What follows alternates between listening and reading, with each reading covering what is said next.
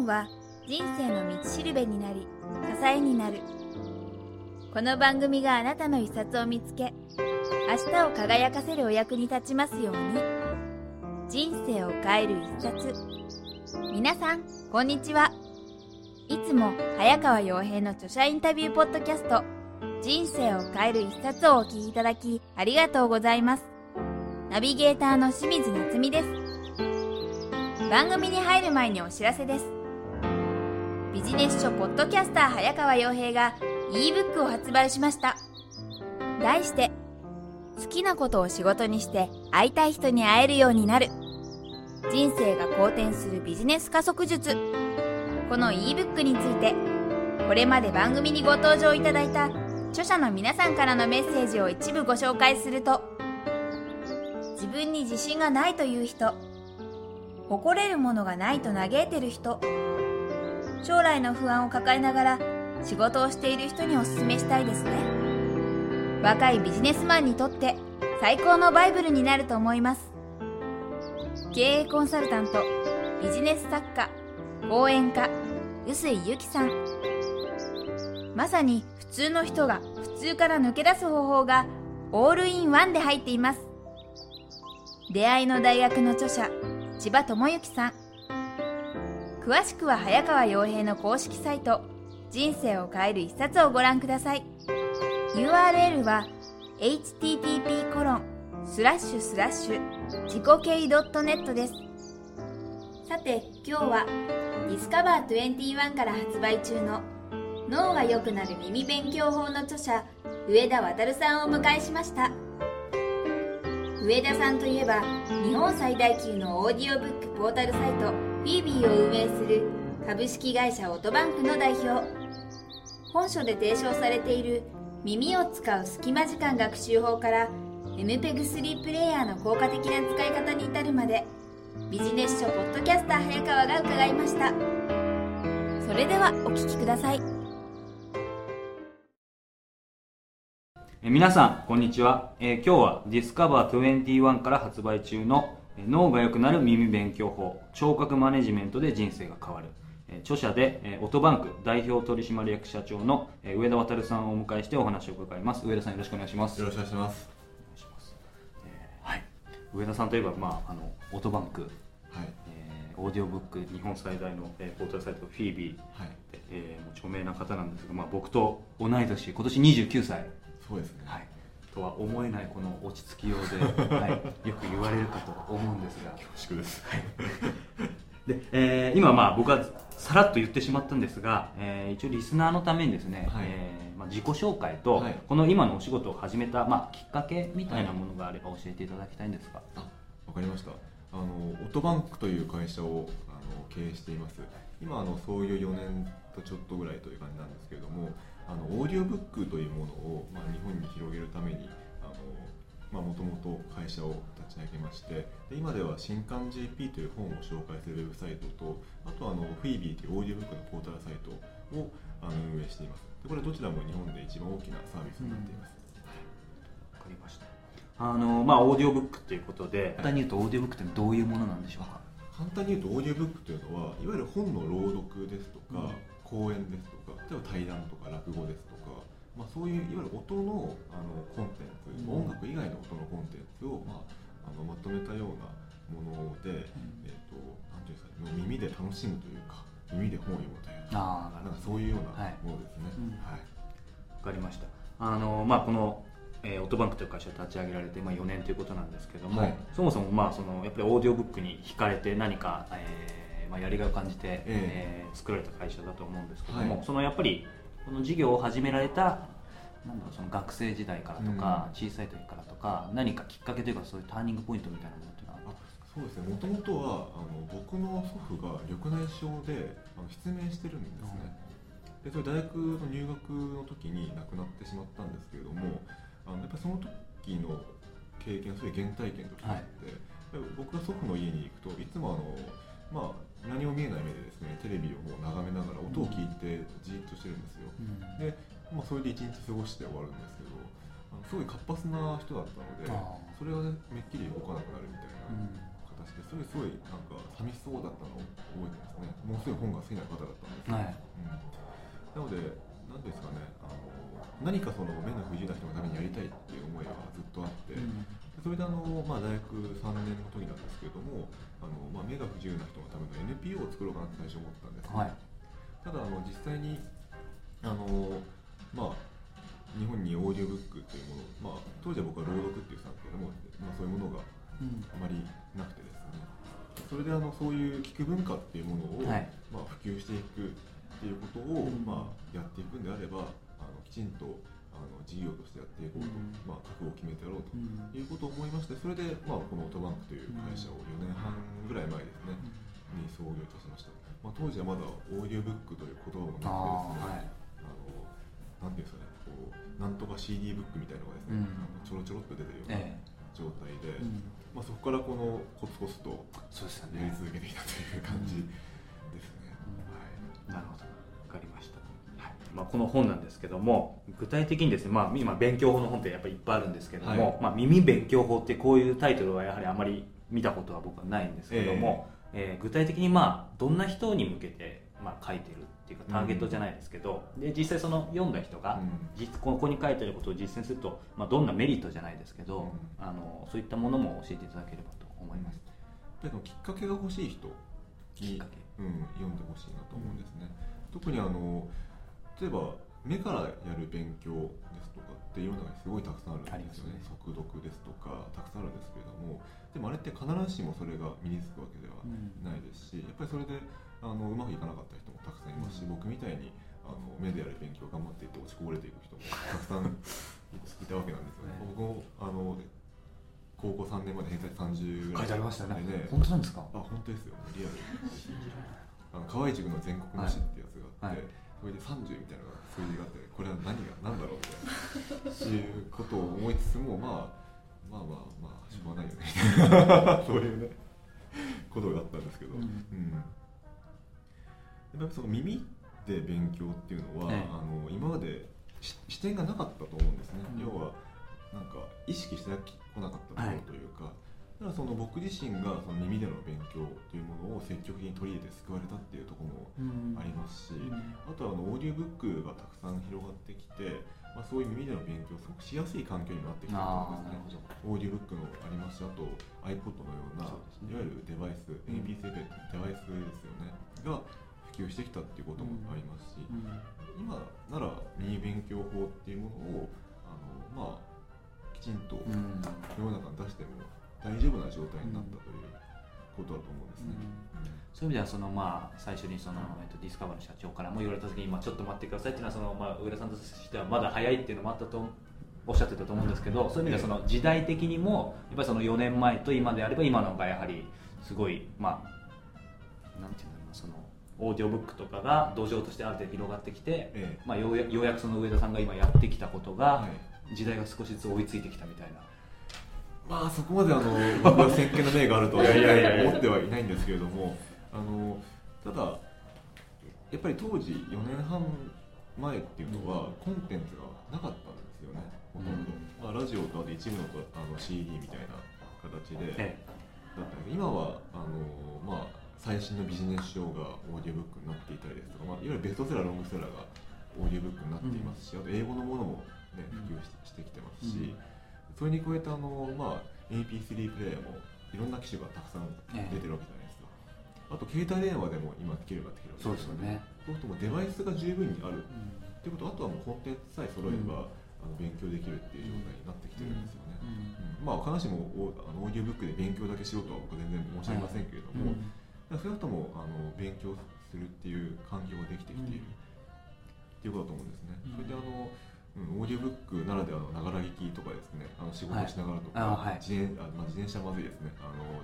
自動車に あの運転してる時とかですね、まあそういうあと通勤電車の中でとか、まあそういう時にあのオーディオブックを聞きながら、あのまあ勉強するっていうこともできるわけなので。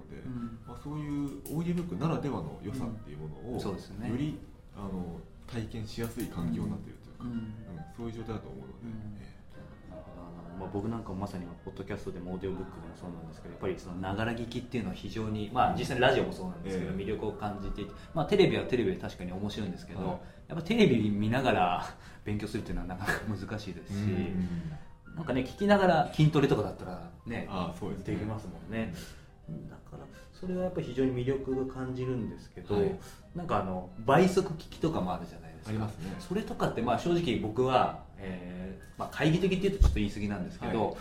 どうなのかなって思うところがあるんですけど、うん。そこら辺はあの上田さん的にはどうなのかなって。何をどういう？えー、と本当にそのなんていうんですかね、えー、とか脳の、ええ。ー、と科学的にえそのなんていうんだろうな。すみません。そもそも倍速がの脳にどういいのかとか今なぜ倍速がいいのかって言われてるのかもちょっとよく分かってないんですけど。ああなるほどなるほど、はい。一応あの本の中にいろいろ書いてあるんですが、えっ、とまあ倍速で聞くとそもそもその倍速のものを聞くために脳が勝手に集中してくれるっていうのがいいんですね、うん。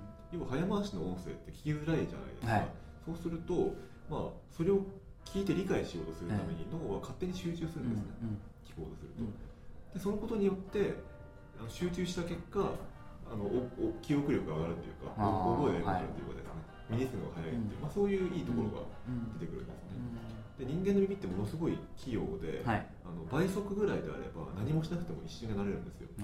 で3倍速になってくると,、はい。えーとまあ、2分ぐらい聞かないとなれないかな、うん。でもあのすぐなれます。うん。で4倍になってくるとあのだいぶ早いんですけど、ええ。でもこれでも5分ぐらい聞いてなれます。あそこから先はもう個人差が出てきちゃうんですけど、ーうん。人間の能力ってすごいわけですね。そうですね、うん。あの目を鍛えるのはすごく大変なんですよ、はい速読って、ええやっぱり目の視線の動かし方とか、あの目の範囲を広げようとかいろんな訓練ありますけど、あれって基本的に筋トレなんですよね。うん。であの筋トレってやっぱり、ね、腕立てとかはい。あのやったと思うんですけど大変じゃないですかええ。鍛えるのは、とか耳っていうのは筋肉がないので、うん。あのいつも音をし聞いてる音を処理し続けてるわけですよね、なので要は脳が処理するだけなんですよ、うん。なので耳を鍛えるっていうのはすなわち聴覚を鍛えるイコール脳を鍛えるっていうことにつながるわけで、うん。うん。なのでその脳の柔軟性ってのは素晴らしくてですね、うん。なのであのもうどんなに速いものとかを聞いてもすぐ慣れる、うん。要は早口の人と会話をしてもすぐ慣れるみたいなあー同じようなことです、うん。うん。わかりました。俺だ。ジャック・バウアいいか一度しか言わないぞ。楽ちん FX ーララ。早く楽ちん FX だ。楽ちん FX OK だ。何が楽ちんあとは自分で調べてくれ。ちょっと。外国為替証拠金取引は外国為替レートの変動により大きな損失を被る場合があり元本が保証されているものではありません。お取引の内容を十分に理解した上で自らの判断でお取引してください。FXCM ジャパン。で、えーまあ、この本書の中でですね、まあ、勉強法いろいろと書かれてるんですけども、はい。特に上田さんがですね、まあはいここは、まあ、全部読んでもらいたいとは思うんですけど、い。読みどころじゃないですけど、うんあのそういった部分だったらあと一番伝えたかったこと、うん。もうズバリこれ確信に迫っちゃうんですけども、はい。あの教えていただければと思うんですけども。やっぱりその3章が一番はい。おすすめ3章。ですよね、はい。うん、3章は、まあ、1, 章と2章というのは、まあ、要するにその耳での勉強法があの科学的にどれだけいいかっていうところをあーはい。まあ、ある論証している章なんですね、うん。まあ、僕自身もあの、まあ、かなり論文を読んだりとかいろいろやってたんですけれども、まあ、なのでちょっとやっぱり難しいところがあると思うんです。だから3章っていうのは本当に耳勉強をする上でのあのテクニックですとかそうですね。そういうものをすごく具体的にうん。ご紹介しているので、うん多分3章が一番読んでてあのきっとためになるというかはい。役に立つんじゃないかな。と、確かにスラスラ入りますよね、で一番やっぱりそのメリットだったり、え具体的なそのどういう時に使えるかって書いてあるので、えあの非常に参考になるとうん思いました。わかりましたで一番伝えたかったことっていうのはあるんでしょうか？この本を書く上で。ええ。やっぱりはい。あのみ耳での可能性ですね、耳の可能性っていうのはすごいあの、まあ、無限とまでは言わないけど、ええ。あのすごい高い可能性を秘めていて、うん。でもそれを皆さんあのやっぱり気づいてらっしゃらないはいというか、うんまあ、おそらく無意識にうん。耳って使ってるんですけれども、あの意識的には使われてないので、耳を意識することで全く違う世界はい。が広がって、で全く違う勉強のはいやり方が広がって、であの新しい能力というかですね、目覚めて新しい才能を開花するかもしれない、うん。僕自身がやっぱり耳の勉強で救われた人間の一人なので,、でやっぱり僕みたいにあのつまずいてしまった人っていうのはすごい世の中たくさんいると思うんですよね。でもそういう方に少しでも耳勉強のやり方が届いて、でそこからなんか得てあの発見をしてい。ただければいいなとうん。思ってます、なるほど。わかりました。あの僕ももうずっとそれこそ iPod 持って、ええ。もうポッドキャストとかオーディオブックとかずっと聞いても僕も56年ぐらいなんですけど、はい。やっぱり一番いいなという思うのは、ええ。さっきの話なんですけどどんなにもクタクタで、普通じゃ本読めなかったりしても、うん。フラフラでもやっぱり耳は聞けますからね。そうですよね。それがやっぱり一番大きいなっていうのとあとやっぱり、あのこの本書の中に隙間時間マッピングってありましたけど、はい。やっぱり隙間時間っていっぱいあるのでそうですよね。こうなんか日に人によって8時間とか10時間ぐらいあるっていうふうにはい書いてありましたよありまね、確かにみんな意識はしてないけど、うん。普通に例えばメール打ってる時とかだったり、そういうある意味作業的なところだったら確かに聞きながらできますもんね、そうなんですよ。うん。上田さんも8時間ぐらいでしたっけ？そうですね、まあ、あの日によって違いますけれども、あの僕が本本を書いた時に自分でマッピングしてみた時は8時間ありました、それはけ。もうそれを何もしないのはもったいないですよね。8時間でオーディオブック2冊聞けますからね。ねうん。結構いい時間ですよ、なるほど。あの一個ですねちょっと思ったのが、まあ、こはい。の本書の中にその聞き方で、まあ、流れ聞きとかの部分だったかちょっとあれなんですけど、はい。えー、とオーディオブックを聞きながらまたええ。別の本を読むみたいなのが書いてあったと思うんですけど、はい。あの やっぱりそれを僕も昔やったことがあるんですけど多分え選んだ本の種類を間違えたと思うんですけど、そのオーディオブック両方やるんだったらオーディオブックはこういう種類読む本はこういうのっていうのなんかそこら辺の住み分けを教えていただける？あー特に住み分けっていうのは僕は意識はしないんですけれども、あのまあ多分物語じゃない方がいいでしょうね。そうですよね。なんか頭にそっちにもう引きつけられちゃいそうな。まあまあ、情報を得るためのこのビジネス書とか、うん。あとはあの、まあ、ニュースみたいなものとか、ええ。そういうものが向いてると思うんですけれども、あのまあ、本を読みながら他の本のオーディオブックを聞くっていうのは要はあのどっちに意識を集中するかによって、あのやっぱり聞こえてくる時と、うん。あの聞こえない時ってやっぱ出てくるんですよね、だからそれは全然気にしなくていい,、うん。いいんですよ。っていうのはあの人間あの気になる情報があれば自然と耳耳がそっちに意識向くんですね、でこれあのカクテルパーティー効果って呼ばれていて、えあのパーティー会場すごいうるさいパーティー会場でも自分の名前が呼ばれた瞬間って絶対気づくんですよ。まあ。でこれは要はものすごいうるさい中でも聴覚はあの自分に関係がある情報があった瞬間に意識に上らせるっていうそういう機能うん機能が脳の不思議なんですけど、そういうのがあって、うん。同じように自分がすごく興味があると思ってるテーマっていうのは、はい。絶対に聞こえるんですよ耳に。なのでそういうのがないということは、まあないんだなって思っても気楽に聞くで本当になんか本当なかったのかなと思って聞き直しても、あのいいわけじゃないですか、うん。あのオーディオって何だけでもそう取ですよねれませんから、そね。うん。その辺は本当にやっぱあの構えないではい。気楽にやるっていうのが大事ですよ。ね、うん。うん。構えてあの一回限りだみたいな風にやっちゃうと疲れますから、そうですよね。うん。気楽に。気楽に、うん。なるほど。わかりました。ありがとうございます。はい。で、えーこれが一番お聞きしたかったんですけどまああのオーディオブックということで、はい。あのいっぱい聞いてで本もいっぱい読まれてると思うんですけども、上田さんにとってですね、まあ、人生を変えるような影響を与えた一冊があれば教えていただきたいんえっとですけど、まあ、ビジョナリーカンパニーっていうあまああの日経 BP さんから出てるね、本なんですけれども、あれが僕の人生を変えて一冊だと思いますで僕が大学に入る入った時は、はい。僕は政治家になろうと思ってたんですね。まあ教育改革を目指してあのなんか政治家になろうと思っていたんですけれども、だからその時にあの先輩からですねまあ政治家になるにしても経済を良くしないといかんと、うんでこのこの本は経営学のはい普及の名手だから、うんまあ、読みなさいと言われてですね、うんそれであのいただいたんですよ、はいでなんかなんかこういう本読んだことないなと思いながらです。ねあの読んでみたらすごいうんあの感動しまして、はい。要はあの組織を作ることの素晴らしさっていうのを、はい。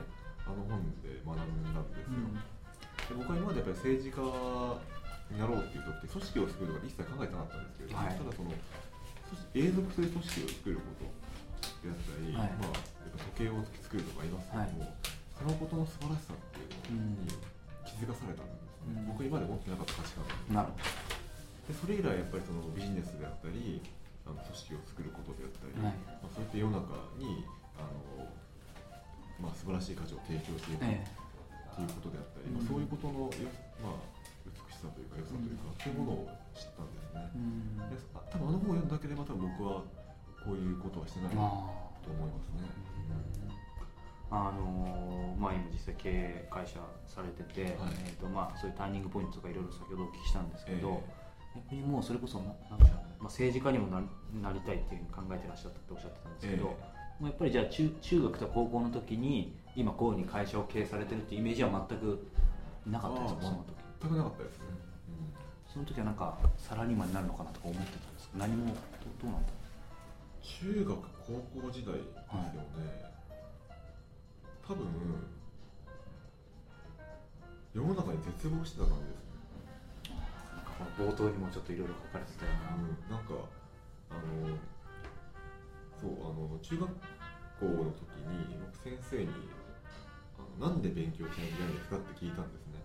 そしたら勉強しないと大学に入れない。大学に入らないと就職できない。